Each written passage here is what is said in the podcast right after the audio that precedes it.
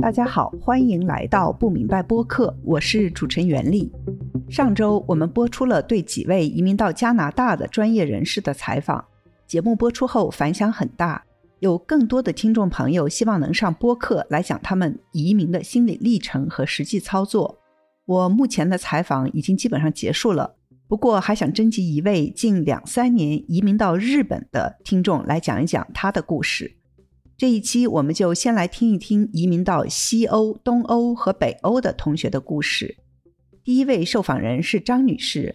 张女士在我们的谈话结束后，特意给我发信息说，她忘了告诉大家，她是在领英国际版，也就是 LinkedIn 上找对应的岗位投简历的。下面就是和张女士的对话。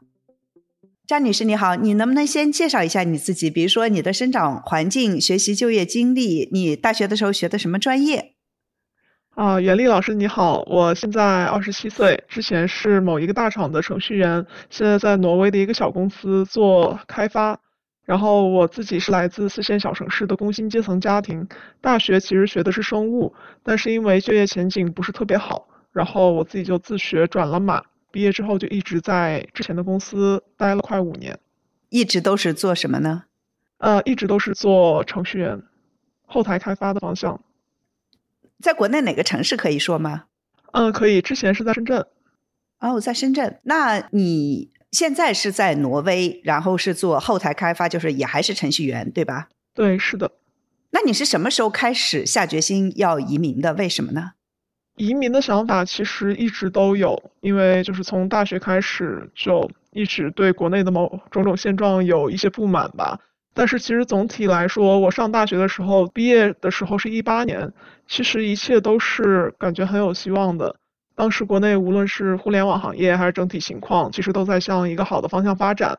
然后自己对于未来的话，也想如果攒够钱，在二线城市也可以有能力定居买房。可能可以安稳度日，然后其次，我当时没有实施的原因，就是因为对润这个东西其实有种种顾虑在的。就第一个，比如说准备工作太麻烦，比如说你要准备语言，你还要准备面试，特别是英文面试，其实是蛮有难度的。还有就是害怕出来之后就适应很困难，身份可能也不好拿。其实人都是有惰性的，总是安于现状，所以说一直不了了之。但是从二零零二年的七月份开始，真正下定决心就是要润出来。嗯，是有什么契机吗？对，其实我觉得，如果是某一个契机的话，其实可能不能这么说，因为我觉得那一年发生的事情太多了，就是一根一根的像骆驼身上的稻草。其实有一天，就是我站在我们办公楼的楼顶，就看着楼下做核酸的队伍。当时还要做二十四小时核酸，然后我自己就在想，我为什么要做这个？这一切有什么意义？难道我的这辈子就要一直重复这么一个模式？然后我要去天天做核酸，我要一直忍受当前这一切的，或者说不公平，或者说在这个社会上发生的一切，我难道真的要这么下去吗？当时就会有这种想法。是二零二二年七月还是二零二零年七月？啊，是二零二二年的七月。就是去年哦，去年去年就是这种的清零的，不停的做核酸。对，你觉得做核酸对你来说是一个什么感受呢？嗯，其实做核酸这个事情，可能有些人觉得，嗯，每天不就下去排最多半个小时的队，对吧？可能在你的日常生活中，也就是一天这半个小时，你为什么就不能忍一忍呢？可能和我的这个人有关系，就是我特别讨厌别人去强迫我做一件我不认可的事情，这种感觉就像在小时候在学校的时候。呃，老师不让你带手机，老师不让你边写作业边听歌，可能是上大学的时候，辅导员不想让你转去学计算机，想限制你做好本职的生物学习这样的，我感觉都是有共性在的，就是有一个无形的背后的这种至高的这种权利。嗯，对，就是你的自由意志不被尊重。嗯，是这样的。嗯，我想问一下，就是你呃有没有考虑过移民到美国呢？呃，其实刚开始工作的时候有考虑到，嗯，怎么说呢？就是刚开始工作的时候，可能就是以金钱为导向，总有一种对金钱的匮乏感，总觉得我赚的越多越好。其实如果，嗯，作为程序员的话，其实去美国赚的还是比较多的。就是当时可能金钱的诱惑也是想让我最初想润美国的一个原因。但是现在的话，就是真正二零二二年七月份真正考虑出去去哪个国家，然后美国其实不在考虑的这个范畴里。第一个原因当然就是美国太难润了。作为一个普通人来说，你要真的想润，可能你最后到那边就算读了个硕士，留下也非常困难。其次就是我觉得移民其实是关于你要认同他的文化，然后你移到那边可能日子才会好过一点。但是美国其实我感觉跟国内的某种价值观是很像的，就是有一种金钱为导向，就是你赚的越多越牛逼，然后每个人都在卷。社会上也会有那种贩卖成功学的那种氛围在，所以我觉得可能并不是很适合我。嗯，那为什么最后选择了挪威呢？其实当时列了一个清单，里面国家包括北欧的几个小国家，包括德国，然后再包括新西兰、加拿大这些国家。一方面是要兼顾 work-life balance，另外一方面就是考虑到它的那个对女性的友好程度。综合考虑下来，然后就投一投简历，最后拿到了挪威的 offer，就觉得嗯，就来吧。哇，真的是九零后的这种选择的标准是吧？就是要工作生活要有平衡，然后要尊重女性。你现在是工作签证还是移民签证？呃，可以说吗？可以，我现在其实是工作签证。然后挪威的工作签证的特点就是你在这边连续纳税三年之后，再考过语言，你就可以转成永久居留了。哇哦，这么好。对，对比一下还是比较人性化的。那你这个过程中，就是申请这个签证的障碍多吗？就是你是怎么克服的呢？对，这个其实我觉得申签证的过程倒还好，嗯，但唯一的不好的点就在于它的周期实在太长了。比如说，因为我是中国国籍，所以申请要三个月。可能欧盟那些成员国那些同事，他们直接不用工签，直接就可以过来了。呃，其次，我觉得整个过程最大的难度可能还是在找工作环节。因为这个工签是只要公司给你 offer，然后这边的大使馆或者移民局他就会给你这个工签。所以说，首先你得拿到 offer，这个过程是比较难的。嗯，对于这个程序员，国内的程序员拿 offer 难吗？其实我觉得难就难在下面几个点。第一个点就是不是所有的公司都会招来自国外的程序员。因为整个工签，包括招人面试，整个流程加起来至少要半年，就是很少有公司想浪费这半年的时间去等一个国外的候选人。而且，就算你拿到了工签或者给了 offer，然后有可能出现候选人反悔的情况。所以说，对于公司来讲，这个成本是比较大的。第一个就是刚才说的这个 岗位比较少的问题，第二就是我觉得很大程度上是语言的问题。就可能你在国内应付面试是 OK 的，但是如果在国外的话，你很难把你熟悉的东西再用英语去转换出来。我觉得和国内的应试教育也有关系，因为我们一直在面向考试学英语，而没有面向实践应用，所以这一点我觉得中国人非常吃亏。那我还可以问一下，就是你现在的工资水平和国内相比是上升了还是下降了？啊，其实对这个也是一个问题，就是如果出国的话，呃，如果不是去美国。或者加拿大这种地方，工资是我觉得可能一定是会下降的。对我现在的收入相比于国内下降了十多万人民币吧，但是我觉得好像还可以接受，因为它就是一个权衡的问题，就是你得到一些东西会失去一些东西。嗯，然后挪威的税也更高一些，是吗？对，是这样的。但是你的社会福利会好很多。对，社会福利会好，然后这边其实物价也挺高的。挪威是非常贵的。对。那但是你觉得你整体的生活水平和你在深圳相比是一个什么样子呢？呃，我觉得生活水平可以分两方面，第一方面是物质水平，第二方面是精神水平。我觉得其实物质方面的话，肯定是比深圳降低了，因为我的购买力显然是下降了，因为我的工资降低了，物价升高了。就之前在深圳可以随便买，基本在超市可以不用看价格，但是现在的话就要深思熟虑。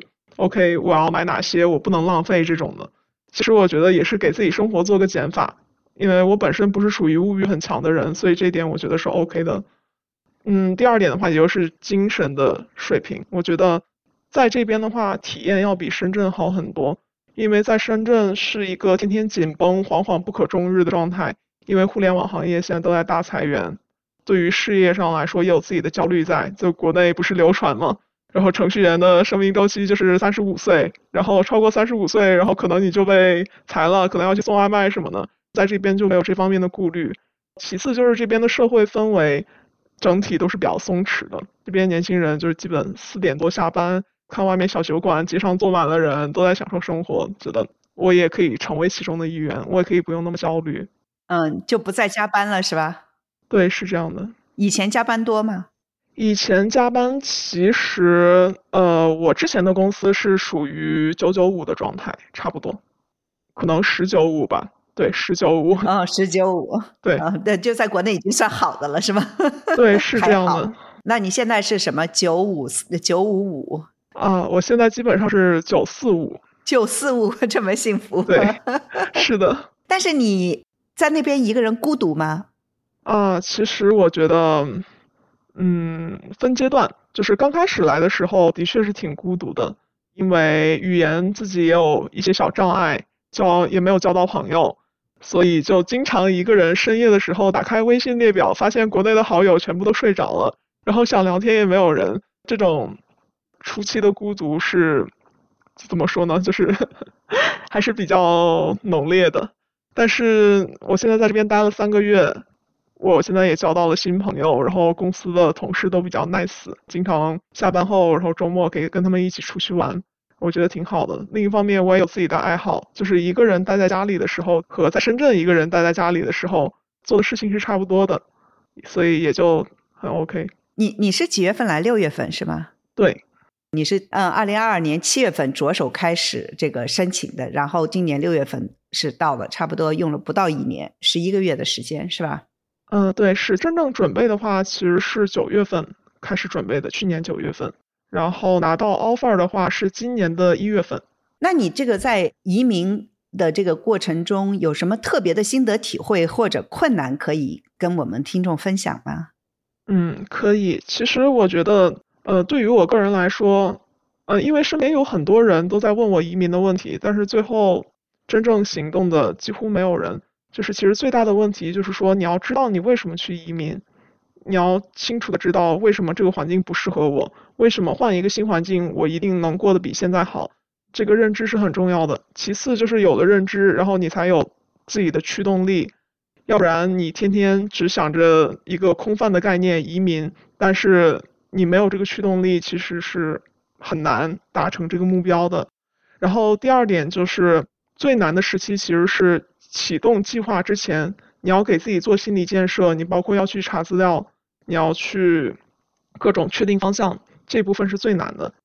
然后第三点的话，就是如果你现在是有一份工作的，尽量不要把工作辞掉，all in 去进入这个悖论的环节，否则你一旦遇到一些挫折，你的心态就很容易崩。其实心态才是第一位的，今天要稳住。因为可能要做好打持久战的准备。如果听众是想找工作的话，其实我觉得是可以先海投简历。嗯，你不要想可能自己会失败怎么样，就不要害怕失败。只要你投的简历足够多，你的时间足够长，就是你反复从面试中获得经验，然后再反复锤炼，这个过程走的足够长的话，你是可以得到一个工作机会的。我觉得。最后一点的话，就是先不要管那么多，出来再说。其实出来之后，你会发现你的选择比比起在国内多了很多。你不要想着一步就可以达到自己的这个完美的状态，我觉得是不现实的。可能你现在最重要的就是出来再说，就是其他的不要管。对你，你有什么特别想念中国的吗？呃，我觉得可能还是食物吧，因为在这边食物的选择真的蛮少的。你自己做饭吗？对，我现在自己做饭，因为在外面吃一顿的话，一顿普通的饭都要人均人民币两百多，我觉得还是挺贵的。对 对对，啊，你自己做是吧？嗯，现在开始练厨艺。是的，对，现在已经是新东方 非常厉害的学员了。嗯，那家人呢？家人怎么样呢？家人的话，其实呃，之前在深圳，每年也就回去一次吧，就也就春节那个时候回去一次。但是在这边的话，假期非常长，然后也是有机会一年回去一次的。而且我爸妈也都比较支持我，就他们把我的幸福放在第一位，这一点我非常的感动。对，那我再问你最后一个问题，就是中国如何改变可以说服你回国呢？嗯，其实我觉得，我觉得这个问题可能就是，我觉得他要达成我想要的这个社会，或者说我希望这个社会应有的样子，实在是太难了。因为我觉得中国最大的问题是资源太少，人太多。就只要这个局面一直存在，再加上之前一直积累的种种的问题，就是一时半会儿解决不了。就是我觉得如果解决的话，可能又要革命，又要流血，又不是特别对好的一个方式。但是我觉得如果选择不了环境，就就是如果改变不了环境的话，就只能选择一个更好的环境。这边生活有没有让你觉得接受不了的呢？嗯，其实第一点就是北欧的冬天可能就比较漫长，就是黑夜比较多。如果照不到太阳，你身体的多巴胺就会减少分泌，就有抑郁的风险就会比较高，这是很多人的一个顾虑。第二个的话，其实还是物价，物价问题，因为这边人工太贵了。但是我觉得，如果身处这么一个社会的话，就是每个人的劳动都会得到尊重，所以说它的用人成本就变高，所以说这个成本就均摊在了每个人的身上。就是你是其中的一环，你会付出一些金钱，但是你也会享受到相同的回报，我觉得是比较公平的。对，那这个很长的冬天你怎么应对呢？嗯，到时候可能就会想找一个阳光明媚的地方远程办公吧。哇，可以这么好，听得不错。对，是的。好，非常非常的感谢你。不客气。谢谢张女士。下面是和阿 C C 的对话。阿 C C 你好。你能不能先介绍一下你自己？比如说你的生长环境、工作、学习经历，以前是学什么专业的？OK，可以叫我 C C 啊。然后呃，我是生活在中国最好的城市，我生在中国最好的城市，长在中国最好的城市。然后我大学啊，一直以来都在这个城市度过。你说是上海吗？啊，自 己理解。嗯。呃，讲到这个话题的时候，我是呃非常感触的，因为大家都不愿意离开自己的家乡，所以呃，我我读书也在这个城市，呃，学的专业呢是信息、电子信息类的这样的专业，就我们所谓的 IT 类。我在二零零七年的时候毕业，然后现在其实已经工作了已经十五六年了，已经算这个业界里面非常资深的一个人了。啊，我毕业之后呢，一直在啊各种各样的厂商混着。那这个厂商，所谓的厂商呢，是 IT 基础架构的厂商。呃，这个圈子公司不多，但是都很有名。比方说像戴尔啊、惠普啊、联想啊、曙光、浪潮啊、华为啊这种，都算这一类的公司。前半职业生涯是做技术的啊，所以我技术背景很强。然后后半职业生涯是做市场营销和产品经理的。那你现在在哪里做什么呢？呃，其实我不想公布我在的一个具体的国家，但是我在欧洲的一个小国家。那这个欧洲的小国家来讲的话，因为华人也不是很多，这也是为什么我不太想讲的一个原因。然后，呃，我在这里呢是其实是一家美国公司。你是什么时候产生的，就说你想要移民、想要出来的这个决心的这个想法的？其实其实很早就有了，因为呃，我相信如果我最好是两三年之内，可能对节目效果好一点啊。那实际上来讲的话，不见得。我我是对我是很早就就有这样子的一个想法了，大概在二零一八一九年的时候，因为嗯，其实有很多方面吧。一方面可能是说呃，国内各种各样的一个情况蛮多的变化。举几个例子啊，一个是我喝过三次茶，老实讲。第一次就是因为在推特上用了自己中国的这个手机号发表了一些不当言论，然后被请去就是聊一聊了。那聊一聊之后呢，嗯就就放走了。我说这个也是一时冲动，然后警察也比较好。然后第二次呢，也是同样的一个原因，但是可能是警察的失误，然后那个又把我叫去了。那实际上是没有什么变化，那个叫了我一次，只是。然后第三次呢，呃，可能是因为 Telegram 上，然后用了中国的手机号，然后呃也把我叫去了。那叫去的一个原因呢，不是说哦你发表了什么言，因为我 Telegram 上都不说话的。然后他说哦你可能涉嫌涉毒，就是说要要我去检查毛发、检查那个尿液啊等等，就是说我可能有这个涉毒的一个嫌疑，所以喝了三次茶。然后呢，另外一方面呢，就是嗯，我是我是相信神的，我是相信上帝的。啊，虽然我没有洗礼，但是我一直都是看圣经啊，什么这些我都会啊相信上帝，但我看到很多相信上帝的一些朋友啊，各方面的遭遇，我觉得非常可怕啊，那可能会没办法待下去，这是第二点。第三个呢，是因为我比较喜欢看书。那呃，大家都看到了，最近像亚马逊离开了中国啊，然后其实很早以前就有这个消息出来了啊。我我一直都在啊亚马逊上啊用它的设备，用它的一些买书的渠道。所以如果说以后书都看不了的话，那其实是蛮痛苦的。然后我也我对于健康方面很讲究，然后会买比较多的 supplement 那呃有很多海淘的经验。那其实海淘其实蛮愉快的，在大概二零一八一九年的时候，那我就。在海淘的时候，后来发觉海淘越来越难了。啊包括像呃，我以前在香港转运，后来转不了了，后来日本转运等等等，反正研究了一大堆的这样的一些事情。所以这也是一个原因，反正是综合的原因了。那这个缺格在哪里？缺格是在那个著名的封城时期。封城时期的时候，其实我太太实在是无法忍受了。那个时候，其实我做过一些准备，比方说各种各样的一些。啊，visa 啊，什么都准备过一些。到现在这个国家其实是我的一个方向之一。这个时候我已经跟这家公司的一些领导层已经沟通过了，其实只是说还没有最后能够敲定。那这个就成为最后的一个缺格。然后只要我太太出来了，我基本上也义无反顾了。嗯，你说分成是去年的事情是吧？然后去年下了决心，对对对，二二年你们下了决心，然后是用了几个月出来的呢？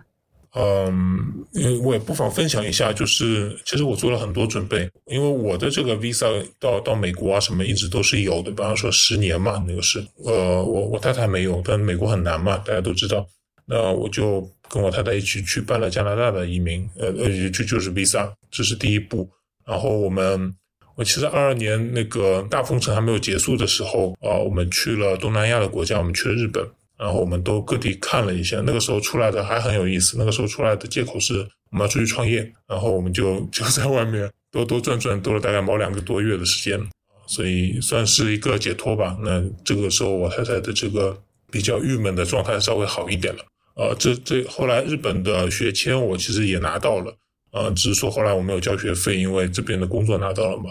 呃，某东南亚国家的那个一个长期的签证我也拿到了，所以我有 N 个 backup 的计划。呃，最后呢，我选了这个就是有收入的这个选择。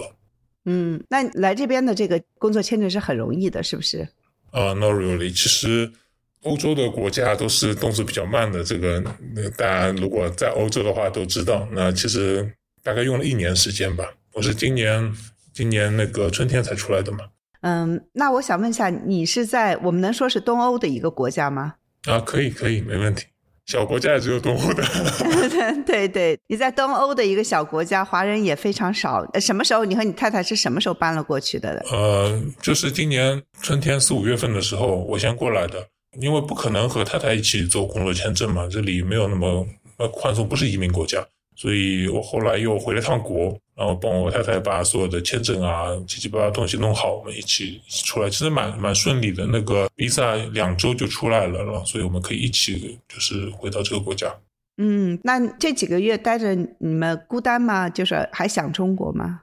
其实主要是想家人，并不是说像像这个地方或者说像这个管理，对吧？这个离我很远，我基本上不想。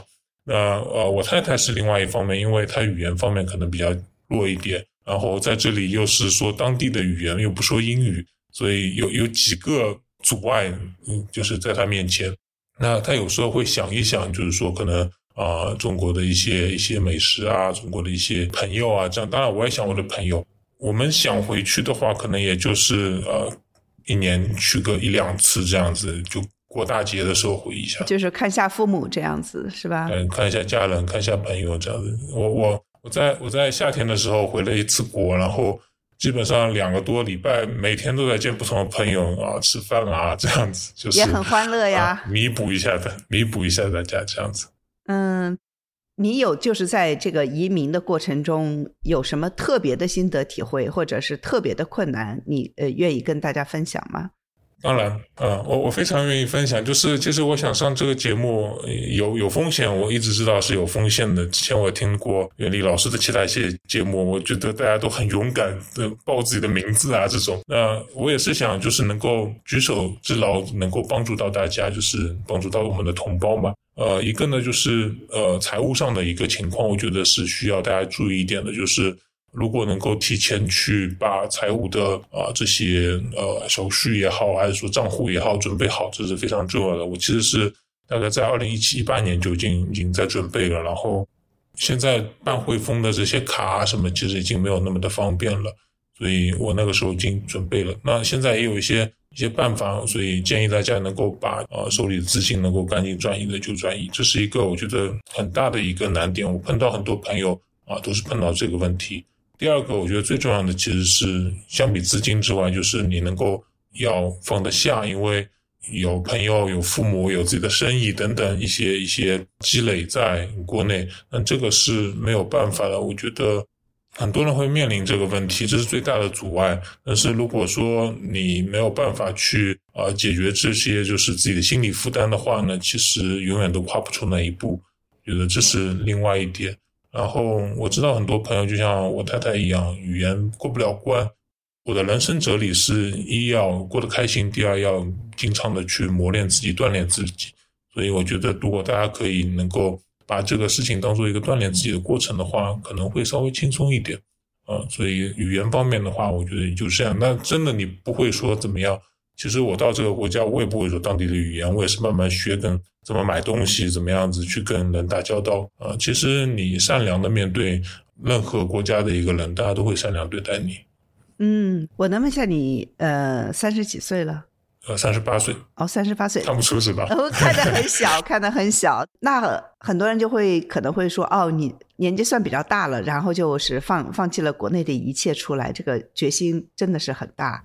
你你当时有有有这个顾虑吗？老老实说，我我前一份工作和这份工作的工资差一倍，所以就是我现在是原来在百分之五十的收入，所以这个是一个很大的一个改变。呃，我知道这个问题其实蛮严重的，因为原来的生活和现在生活会啊几乎不太一样啊。这个我觉得。和自由相比的话，这个完全不算什么。如果你天天去喝茶啊，或者说你天天去碰到一些，比方说呃自己的家人被被封城了，你相比这些的话，这些收入根本完全不可比较，对吧？所以这是我下定决心的一个主要的原因。当然，年纪大是一个蛮难的点，但是呃，这个这一点其实在我太太身上也体现出来了，就是她也跟我差不多岁数，她也觉得很挑战。如果你觉得一直觉得自己年纪大的话，我觉得那那做很多事情，不管是你要呃离开中国也好，还是说去做另外一件事情也好，比方说现在呃教培行业被打了，那你你教培行业做不下去了，你总归要去换一个行当的。你不愿意跨出这一步的话呢，那受到铁拳攻击的就是你，这没有办法。所以对我来说的话，就是嗯，我想跨出这一步，跟我多少年纪一点关系都没有。我想问一下，就是中国怎么样改变可以说服你回国？哦，这个是个好问题啊！就是就我目前的一个对于中国的认知来讲的话，应该应该是做不到的，除非是说类似于像柏林墙倒塌的那一天，然后过个一年，我可能会回国。我觉得可能只有这种情况下会会产生这样的柏林墙倒塌。对对，只有只有这种情况下，我可能才会回去。昨天我和我太太还在聊天。说那个，呃，很多事情恢复其实挺快的。你看，呃，那个苏联解体之后，柏林墙倒塌之后，其实很快大家都恢复了原来的生活。嗯，其实我也相信应该可以很快，如果倒塌的话，很快就可以就是能够恢复生活。我当然爱我的家乡，对吧？这个毋庸置疑。最好的地方，最好的城市。是的。嗯，好，我我问一下，Assisi 是什么意思？啊，Assisi 是一个意大利的城市啊，然后 对，这是我和我太太那个蜜月的时候，呃，突然就是灵机一动想去的一个城市。后来我在这里啊看到了一个非常棒的教堂，然后看到这座石头城，我们非常喜欢。后来我我太太很喜欢猫，后来我们就把我们的猫的名字起名叫 Assisi。对，所以你现在也叫 Assisi 了。对，行。好，非常感谢，谢谢袁毅老师。谢谢阿 C C。下面是和周先生的对话。周先生你好，你能不能先介绍一下你自己？比如说你的生长环境、呃，学习、就业经历，你是以前学什么专业的？好的，没问题啊，袁林老师。啊，我是一个在南方二线城市长大的九五后，呃，比较幸运吧。整个成长过程，除了和周围人一样接受了应试教育的一些折磨以外，没有太多别的困扰。然后，因为家里面有上一辈的亲戚，啊，在美国读书后，嗯，也算事业有成吧，有这么一个榜样在。然后在家庭的支持下，啊，就去美国接受了整个大学的教育，读的是工程相关的专业。毕业后，在美国的公司工作了一段时间，之后遇到了国内感兴趣的做汽车软件的很好的机会，就回国工作了两三年。这就是大概之前的经历。呃，你你能不能说一下，就是你什么时候回国的，然后什么时候又出来的呢？现在在哪里做什么工作？啊，我回国是二零年年底的时候嗯回去的，然后这次这次出来是在今年的春天出来的。然后我现在是在在西欧这边的呃汽车制造供应商里面做汽车软件开发相关的工程师的职位。嗯，可以说是自动驾驶吗？还是怎么样？呃，之前国内那个和自动驾驶更相关吧，但是到了欧洲这边，这边的其实整个的产业的情况，自动驾驶和国内的推法不太一样，呃，所以这这边更多的还是和车本身啊相关的一些内容。那你在上大学的时候，在美国留学的时候，你当时就有这个想法，是说我在这工作几年，我就一定回中国吗？而且尤其我我比较感兴趣是，你是在疫情中间回去的。呃，你说就是在在美国回对于回中国这个看法？对对，比如说你在美国读书的时候，是不是就是有这个要回去的这个计划？呃，这个怎么说呢？就是我在美国读书的时候，我我反正是越在美国待，越会觉得自己是不会呃留在美国的。我觉得我自己可能一直想的比较清楚了，就是一个比较理想的生活环境是呃人和人之间有一个合适的距离感，然后。生活环境相对安宁的这种这种慢生活，然后我在美国越待越久，发现美国整个生活给我带来的感受和这个想法的差别是很大的，所以我是比较清楚不会在美国久待的。但至于之后去哪儿啊，因因为在美国刚好有机会有一个暑假就在西欧这边有过实习和居住的机会了嘛，就对这边这方面整体的印象很不错。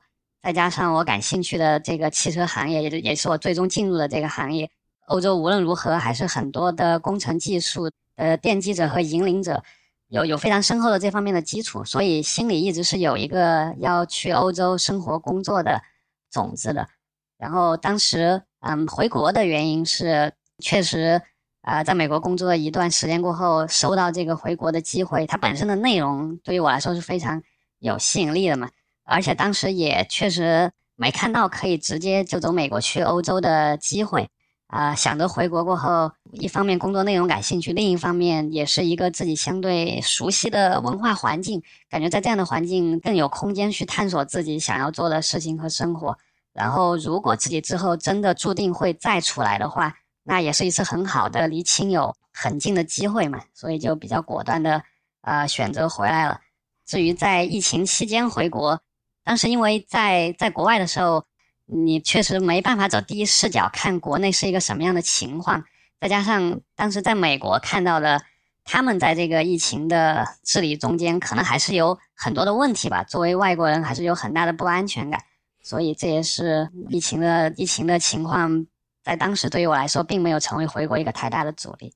嗯，对，就是你其实对美国这个社会并没有太强的这个 attachment，就是你你虽然在这儿。读了书是吧？你是十八岁过来读书是吧？啊，对对对。嗯，然后也不是说那么喜欢这个社会，你觉得他还是竞争太太激烈，然后就是这种工作压力还是很大，是吗？对，就是就是美国人所谓的这种这种 hustle culture 吧，还有感觉这边人还是主流对这种个人之外的这种身份名誉的东西，还还是感觉主流社会对这些是看得很很重的。我觉得对于我来说，这这这些额外的东西还是。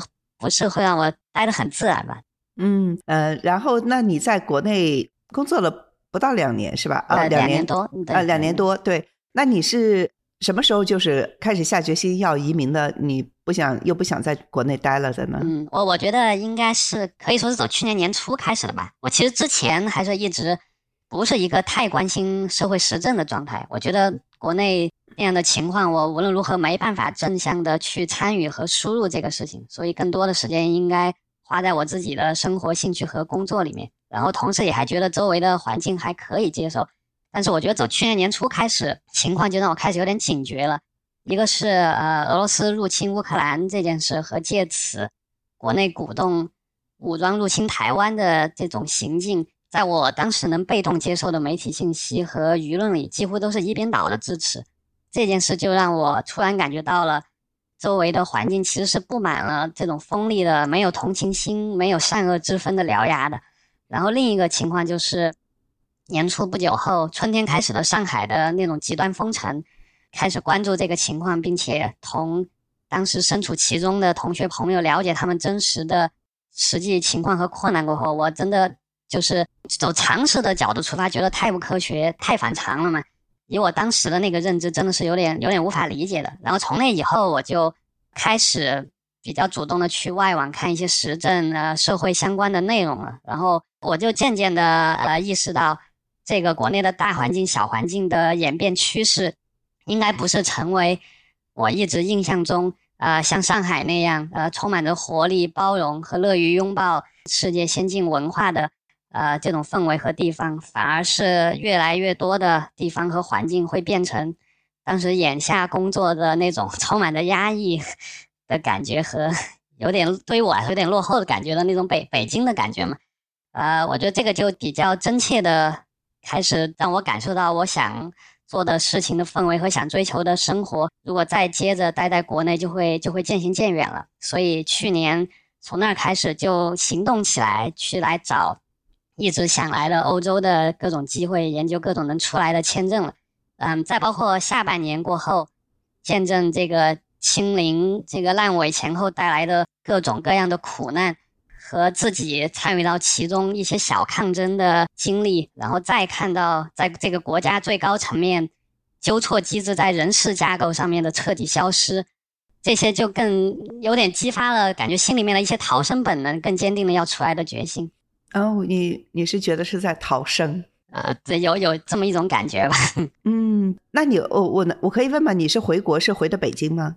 啊，对，我是大部分时间都待在北京工作生活的。哦，北京虽然就是没有经历像呃上海还有其他一些地方乌鲁木齐那么严重的，就说经常要频繁的这个核酸啊，然后嗯隔离这些的，但也还是就是看着其他的同胞、其他的中国人受的苦难，你都是觉得你你觉得无法忍受是吧？对，其实其实北京到后期还是呃类类似的吧，就就还是无休止的封小区。封十月、十一月份的时候，好像我记得，嗯，对，是的，是的。那你办这个移民签证，你现在是工作签证是不是？啊，对，工作签证，对。嗯，你办这个工作签证的这个过程难不难呢？障碍多不多呢？你是怎么克服的呢？嗯，我觉得对对于我来说，这这点还是比较幸运的，就是因为因为欧洲，特别是西欧这个汽车产业机会本来就相对来说就是比较多的。对于这边来说，一旦招聘者和公司。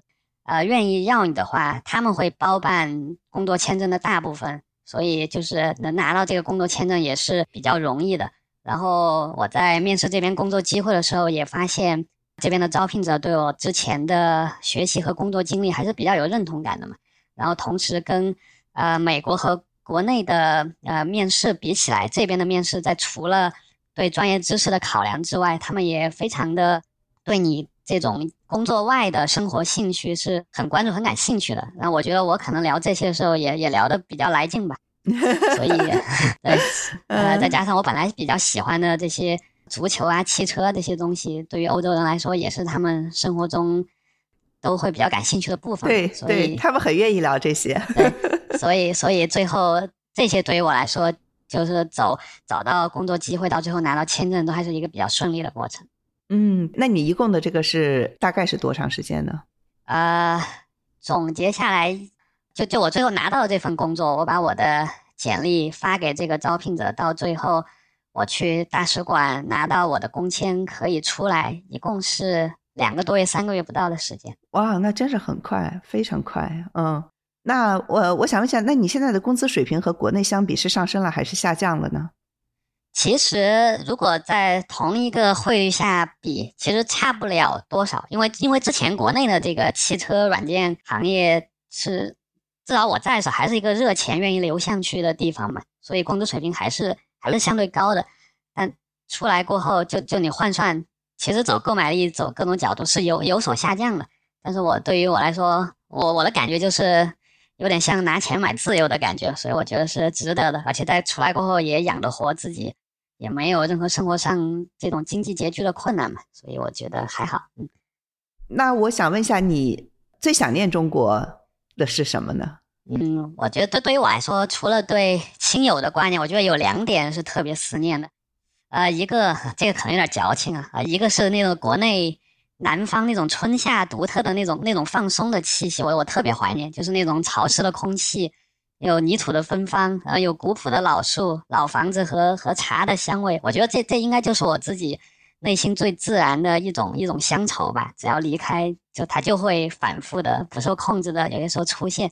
然后另一个就是在国内工作这两年认识的我的那个工作这个小团队里面的这些人，我觉得都是非常纯粹和善良的一群人。然后大家因为相似的追求和缘分聚在一起，呃，工作内外都可以互相理解。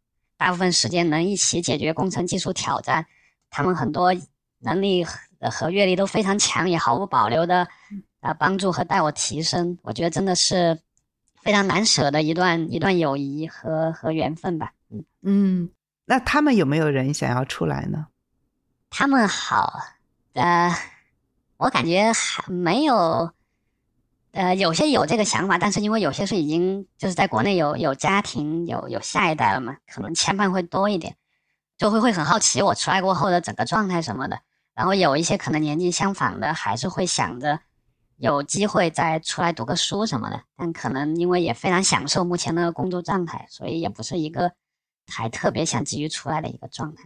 那你一个人在那边孤独吗？呃，我感觉感觉还好，因因为。不论之前读书还是在国内工作，其实都是一个长期离家啊生活的一一个情况，就是对这种不可避免的孤独感已经比较习惯了。呃，但是就是生活中因为有有自己的爱好，然后这边其实也有之前的老同学、老朋友在周围，所以整个没有太太强的一个孤独感。我再问一下，呃，因为你是做汽车的，嗯，然后和这个有以前做 AI，现在做这种软件，我想问一下，就是你以前的工作经历，你欧洲这边的这个公司也是很看重的，是吗？啊，是的，是的。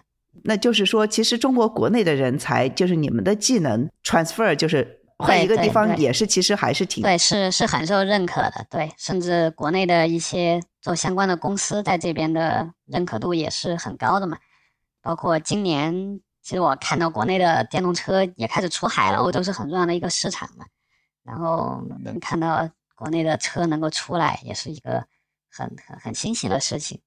我觉得我在国内的这些同事，真的都是，就如果真的非要把和在国外的同事的这些能力比较，我觉得国内的能同事真的是非常非常优秀的。但是怎么说，整整个。就是除了人才以外，和汽车相关的很多的这些基础的平台、技术的平台和和基础也好，确实很多。就是你要真正把这个东西发展上去，是需要大家一起来来做的嘛。就是如果我想出现了因为一些别的原因，这个技术的交流之间出现了封锁和阻碍，我觉得还是会对于国内和对于国内都都是会有很大的打击的。嗯嗯，就是对国内和国外都是有打击的，是吧？对对，我我不知道，你觉得是有很多人在走吗？呃，除了我这个行业，我原来的同学能够观测到的，就是特别是美国上学的时候的同学，很多可能在疫情前还有倾向于要回国的这么一个想法，因为疫情暂时耽搁了。但是疫情过后，大家都还是更愿意留在国外了。我原来的。中学同学有过出国经历的，在这个疫情后也是很多人看着通过各种各样的方法再出去嘛，包括再出去读一个书啊，或者家里面有条件去办移民的，嗯，都有。对，能能能比较明显的感受到，确实这个趋势是起来了。嗯，其实你对乡土中国还是很怀念的，是不是很留恋的？这么说，嗯，那我想问一下，就是中国如何改变可以说服你回国呢？这个我觉得可以可以引用一段我之前看到的，嗯，温家宝总理一篇在墙内看不到的文章里面的话吧。他是这样说的：，呃，我心目中的中国应该是一个充满公平正义的国家，那里永远有对人心、人道和人的本质的尊重。永远有青春、自由、奋斗的气质。呃，我觉得，当我有一天能够确定我能够回国，以自己的方式为这个国家、为我的乡土往这个方向出一份力的时候，我觉得我回到这个自己熟悉的土地和环境，就会是一个自然而然的选择吧。嗯，目前这个情况，我觉得对于我更优的解是在一个自己相对舒适的环境里去继续提升。对，去更好的珍惜当下的生活吧。谢谢周先生，也谢谢大家收听，我们下期再见。